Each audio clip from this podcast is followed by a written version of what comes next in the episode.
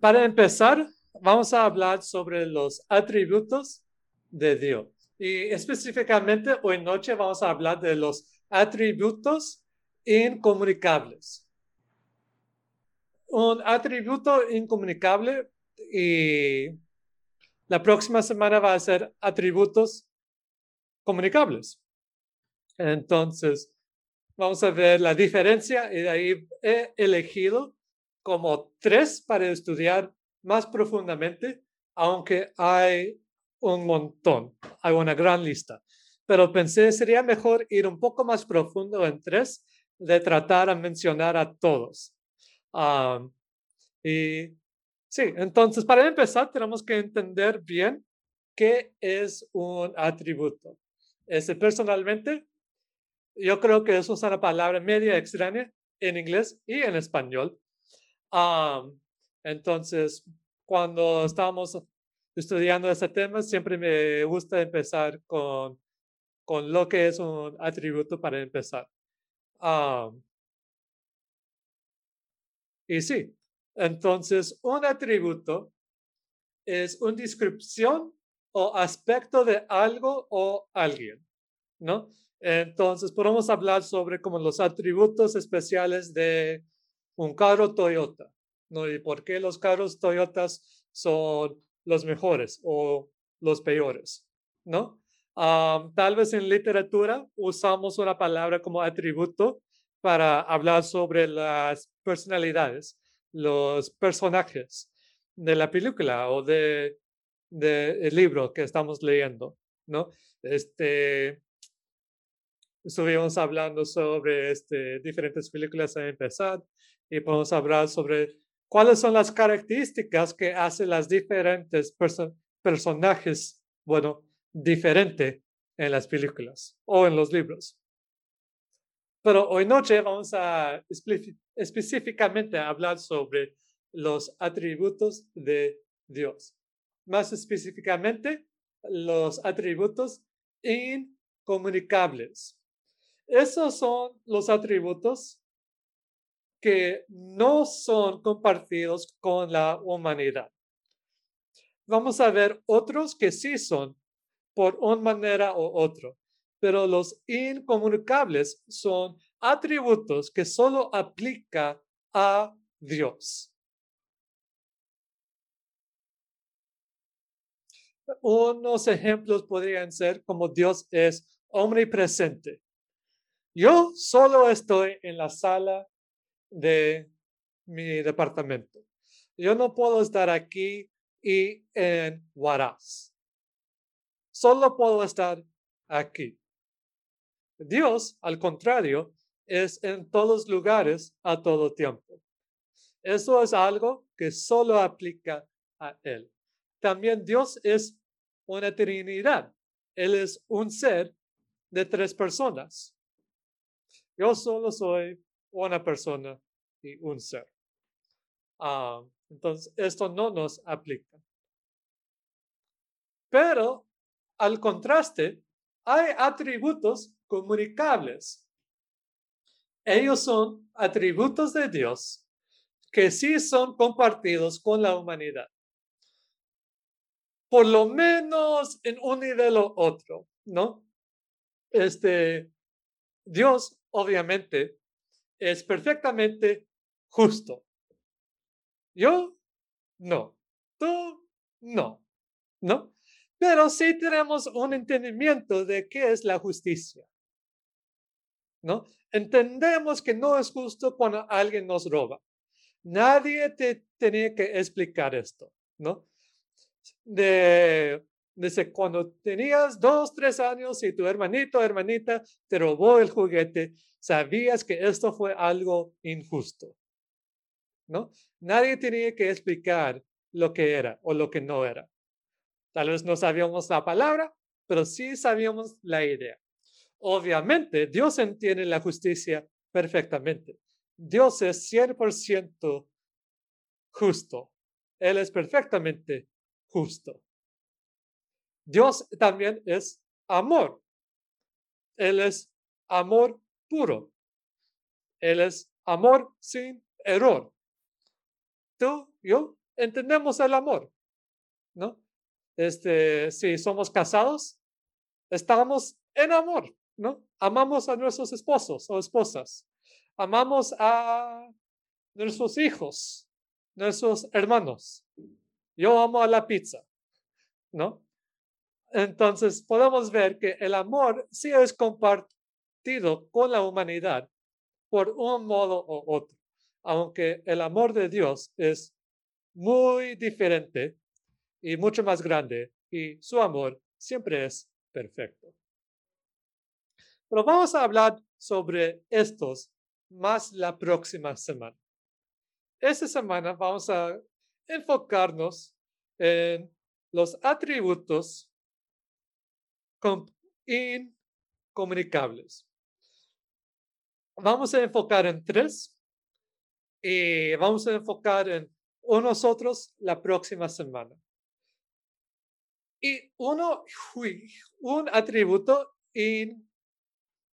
incomunicable que es demasiado importante para Dios, es como uno de los más importantes, si uno puede decir esto, es que Dios es trino, la Trinidad de Dios.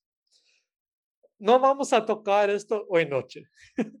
esto va a venir en el futuro y vamos a tomar toda una noche para hablar sobre lo, porque es muy importante para que entendamos lo que es y lo que no es.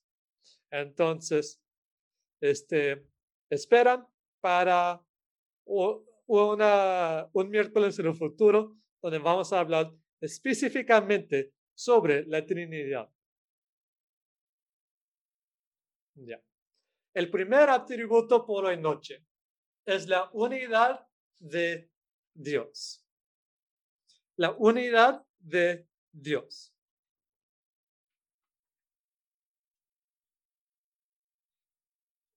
Dios no es dividido en partes pero vemos diferentes, diferentes atributos en diferentes tiempos. Para, tal vez eso no es tan, tan claro de lo que estamos hablando. Por ejemplo, cuando la Biblia habla sobre Dios sintiendo o siendo amor y ira, ¿no? Ah, Sí, la Biblia dice que Dios se siente el enojo, la ira. Pero cuando Él es ira, no para de ser amor. Él es ambos a la misma vez. Cuando Dios se manifieste presente en el Antiguo Testamento o como Jesús en el Nuevo Testamento, es también omnipotente. Entonces, aun cuando podemos ver Dios en un parte, ¿no? Aquí, Él siempre estaba por todos los otros áreas. En otras palabras, Dios siempre es todo aquello que es. Siempre es todo aquello que es. Siempre es todo lo que Él es a todo tiempo.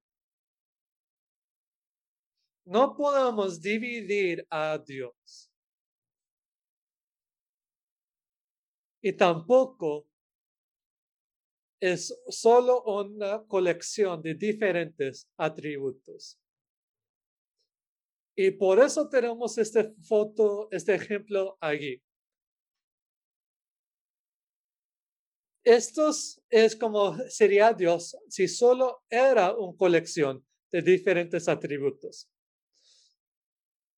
No, esos círculos, si lo miras bien, no están conectados, no están juntados, todos están separados, sueltos, al aire, por allí, por allá. Dios no es así. Dios siempre es todo que es.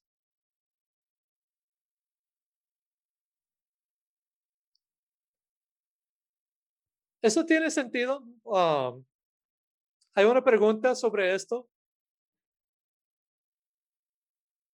¿O avanzamos?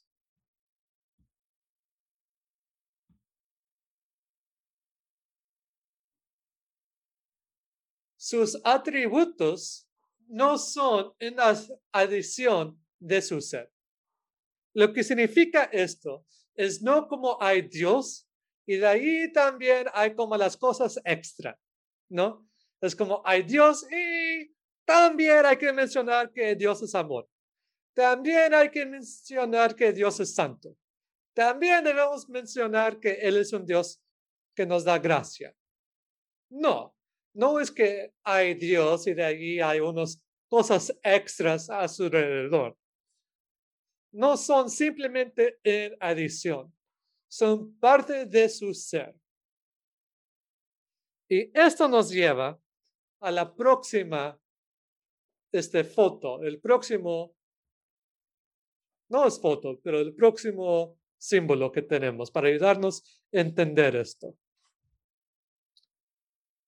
En cambio, debemos pensar en Dios en su conjunto, incluyendo todos sus atributos. Cada línea puede ser vista como uno de los atributos de Dios.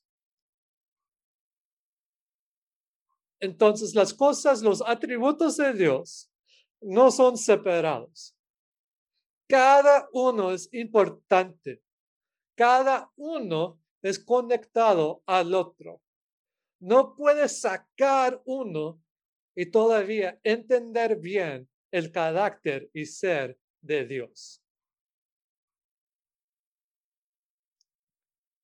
Y si me permiten como entrar a un poco más de modo de prédica en vez de modo de enseñar, eso es algo que vemos un montón del mundo haciendo hoy en día. Quieren sacar diferentes atributos que se les caen mal. Y quieren crear un diosito más a su estilo humano. Quieren sacar donde dice que Dios es justo. Quieren sacar donde dice que Dios es este, un Dios de ira. Quieren sacar donde dice que Dios es un Dios celoso. Y solo quieren ver el amor y la paciencia y el tierno Dios. Esto nos da una imagen mal de quién es Dios. Y estas, si sacas algo, se cambia tu entendimiento de quién es Dios. Y si vas con eso por suficiente tiempo, o sacas más y más y más, eventualmente no estás adorando a Dios, estás adorando a ti mismo.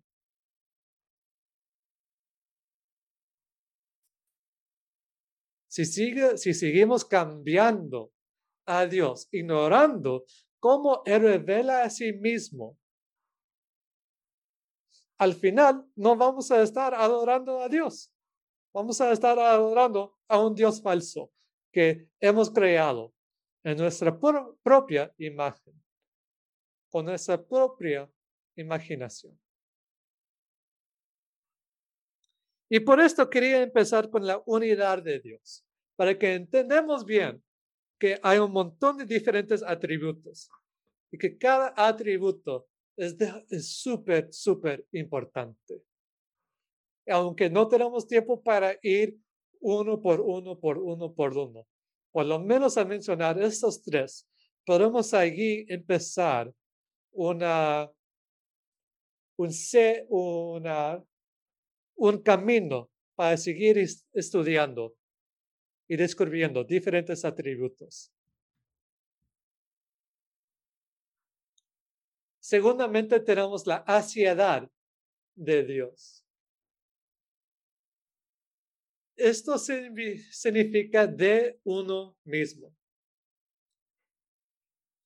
Él nunca ha y él nunca va a necesitar a nada y a nadie.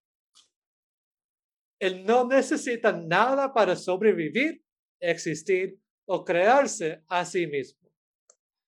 Yo necesito agua, pan, comida, electricidad, internet, wifi, gaseosa por lo menos una vez a la semana, sublimes cuatro veces por mes, ¿no? este, yo necesito varias cosas para sobrevivir y existir, ¿no? Yo necesito que mis padres biológicos me crearon hace 29 años, ¿no? No salí de la nada, había una nube. Ahí salió el Cris. No, hay un proceso biológico.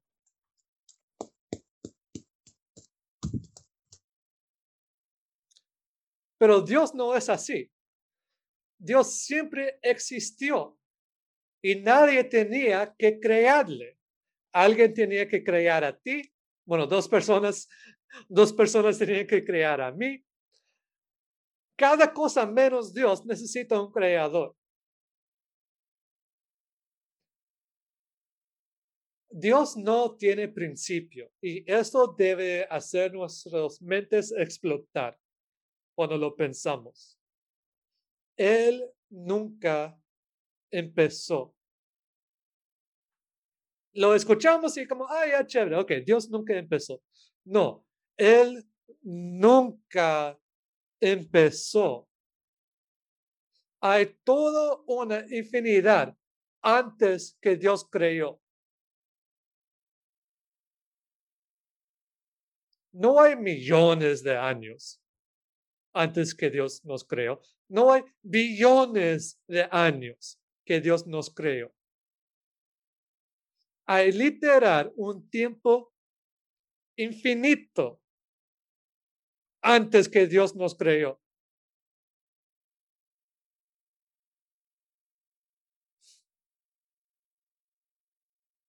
Para ponerlo así, a varios el cristianismo, yo incluido, decimos que si miramos la historia del mundo, la Biblia y todo lo de la ciencia, el mundo ha existido por como 10.000 años, más o menos.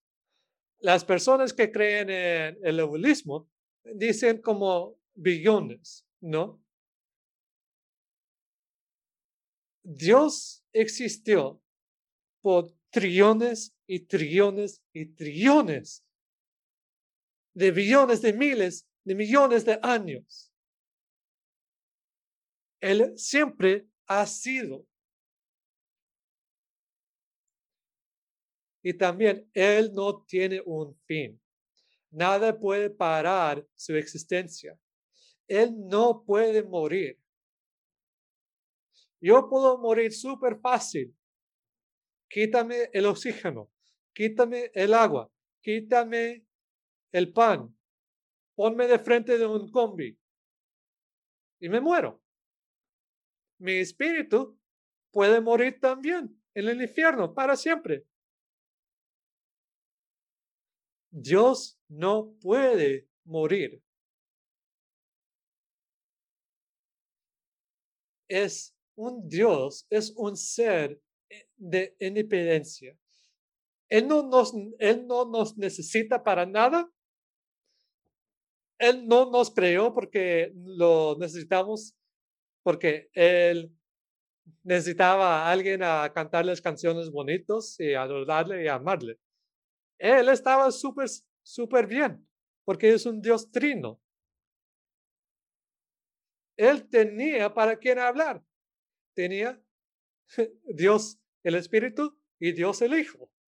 Había una comunidad perfecta entre ellos. Él no nos necesita para nada. Él siempre ha sido, Él siempre será, y nada se puede parar de Él a existir.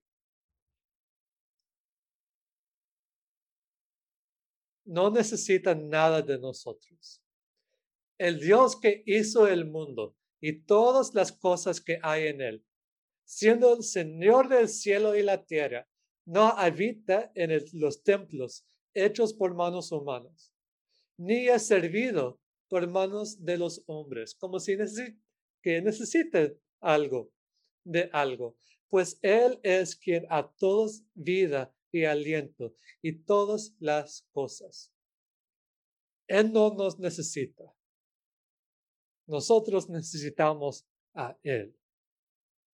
El universo necesita a Él.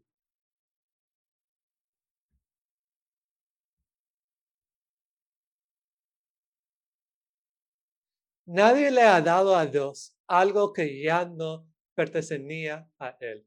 Escuchamos esto en Job 41, 11. ¿Quién me ha dado a mí primero para quien yo resustituya? Resustituya. Todo lo que hay debajo del cielo es mío. Es mío. Nadie puede dar nada a Dios que ya no era suyo. Es como una, un hijo pequeño que presta plata de su mami para comprar algo para su papi. ¿No? Yo recuerdo haciendo esto hasta pasando la adolescencia. ¿no? Oye, mamá, ¿me puedes prestar como 20 soles para poder comprar algo para el cumpleaños de mi papá? Ah, sí, claro, hijo. Entonces, cuando lo compré su corbata o su chocolate o su café, ¿de verdad me compré algo a él? No, ¿quién lo compró? Ellos, ¿no? Mis padres trabajaron juntos. Era, aunque sacó la plata de la cartera de mi mamá, era de la plata de mi papá también. Solo tenían un cuento bancario. Yo no le, le di nada que ya no era de él por su cumpleaños. En un modo parecido, nuestras ofrendas, nuestras buenas obras, cualquier cosa, todo ya perteneció a Dios, todo ya pertenece a Dios. Entonces, tal vez estamos pensando, entonces, ¿para qué existo? Si Dios no me necesita, ¿por qué estoy aquí chambeando en esa tierra? ¿No? Oye, yo pensé que Él necesitaba mi amor, ¿ahora qué hago? Para ahora que vivo. Vivimos para glorificarle. Vivimos para darle gozo. Pero Él no nos necesita. Hay una gran diferencia entre esas dos cosas. Y la tercera y la última por la noche. Ah, ah, por el tiempo vamos a saltar esos versículos. Ya. La eternalidad de Dios. Dios no tiene un principio, fin o subsección. Tal vez estamos pensando, eso parece, eso parece mucho al segundo. Son conectados, sí. Por eso hablamos sobre la unidad de Dios para empezar. Todos esos son conectados. La diferencia de aquí estamos hablando de cómo Dios vea el tiempo. Dios no tiene principio. Él era antes que la realidad que el universo existía. Él ha existido eternamente antes que crearse el universo. Él no tiene fin, como ya hemos hablado. Siempre va a existir y nada puede parar su existencia. Aquí es donde se separa la, la autoexistencia con la e-, eternidad de Dios. Ni su sección. Él no envejece. ¿Alguien me puede ayudar con esa palabra? Envejece. Envejece. Envejece. Gracias, Pau. Él no envejece.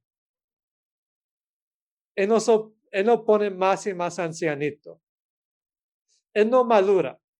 No sé qué me pasó, pero hace dos, cuatro semanas hizo algo extraño y dolió un montón mi espalda.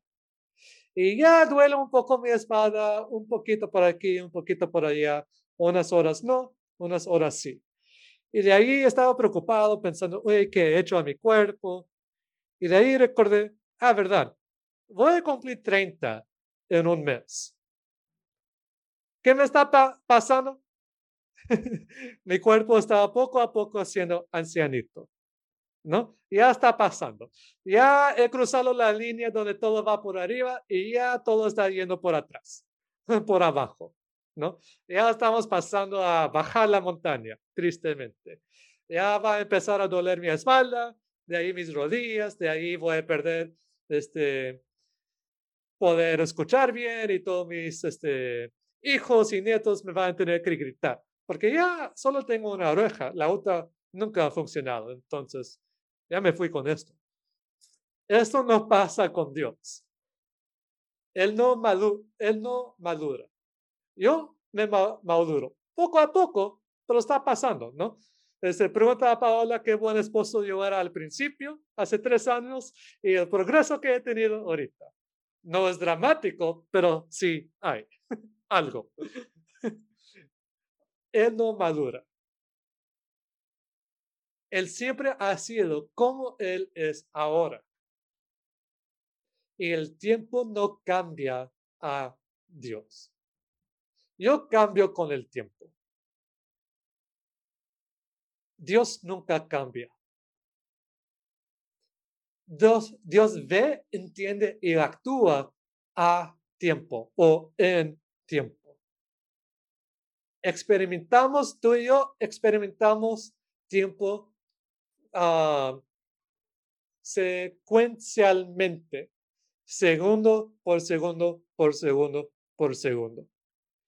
Nuestro presente es súper, súper breve y todo lo que viene atrás es el pasado y todo lo que viene que falta de venir es el futuro. Para Dios no es así. Él lo vea tra transcendentalmente. Ah, él lo vea todo a la vez. Creo que era C.S. Lewis que me le explicó en uno de sus libros que es parecido a un autor con el libro. Un autor puede ver todo el tiempo de un libro y lo puede abrir y se lo puede saltar, ir atrás, ir al fin. Él puede entrar a donde se quiera su libro. Él lo puede pasar página por página o terminar con él.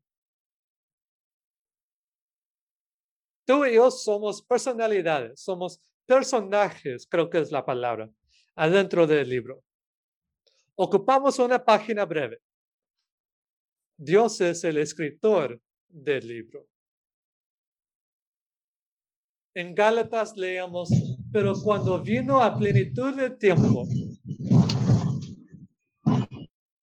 Cuando vino al plenitud del tiempo, Dios envió a su Hijo, nacido de mujer, nacido bajo la ley. Entonces, con ese versículo podemos ver que Dios está como mirando el tiempo desde arriba por abajo, mirando esa línea que llamamos el tiempo y diciendo, ya! Y salta ahí adentro del tiempo. Hechos también dice algo parecido.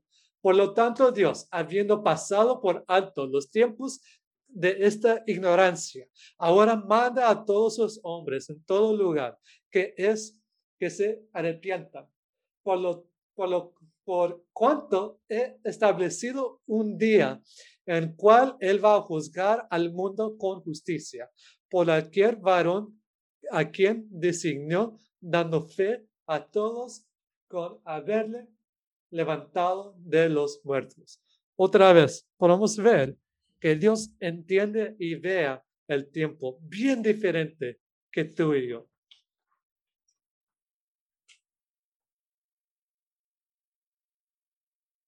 La eternalidad de Dios y la inmortalidad de los ángeles y los humanos. En contraste a Dios, los seres espirituales, a eso nos referimos a, ángeles, demonios, ¿no? ellos fueron creados, pero parece que van a existir para siempre, ¿no? Los demonios en el infierno, o por lo menos el lago de fuego que está adentro del infierno, ¿no? pero parece que van a existir para siempre. ¿Eso no es como Dios? No, porque, ¿por qué? Porque Dios creó a esos seres espirituales, porque Dios creó a los ángeles. Por eso podemos decir que los, que los ángeles son inmortal, pero no son eternos como Dios. Los humanos, tú y yo, nosotros existimos dentro del tiempo. Tenemos un pasado, un presente y un futuro. Un principio, una hora y un fin. Somos creados desde la concepción y por nosotros hay dos destinos. Hay destino de vivir con Dios para siempre en el cielo o morir alejados de Dios para siempre en el lago de fuego, adentro del el infierno. Esos son los, los dos modos de existir para siempre el espíritu humano. Vamos a vivir con siempre para Dios o morir para siempre alejados de Dios. Pero cuando fuimos creados en nuestra concepción. Y por eso el aborto es un pecado horrible. Porque aborto es matar al, al un ser humano en su estado más frágil, imaginable.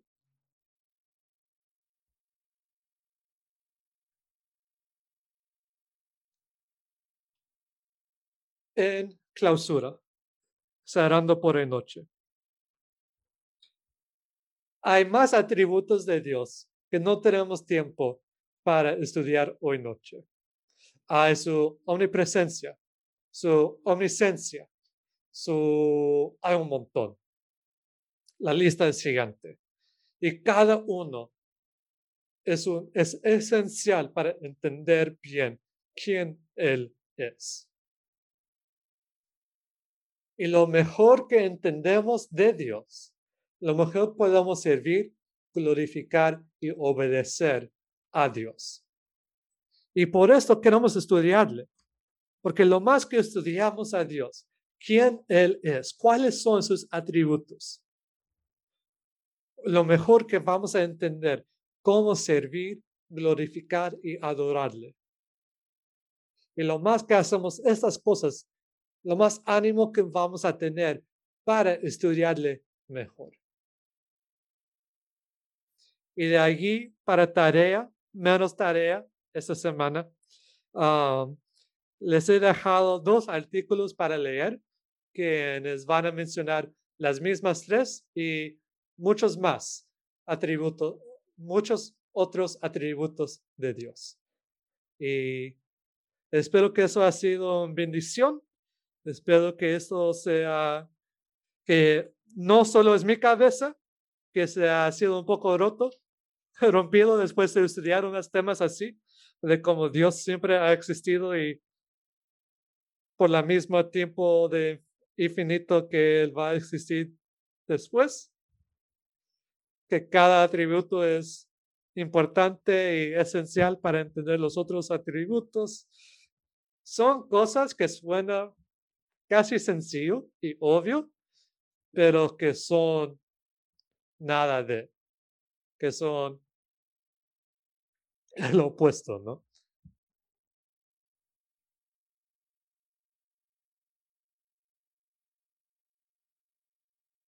Ya. Ok, no seré. Ok, sí, ya. Gracias por estar aquí, hermanos significa mucho a mí que no estoy hablando en una pantalla ah, solo o mi, pa, mi pared blanco. Me, me encanta que teníamos un tiempo bueno para hablar y charlar y conocer unos a otros mejor al principio. Y espero que esto ha sido un auxilio para sus vidas espirituales y un ánimo, no como el único ánimo, pero uno de sus ánimos para, para que podamos seguir aprendiendo más sobre Dios. Este, cerramos con oración y de ahí estaremos despedidos.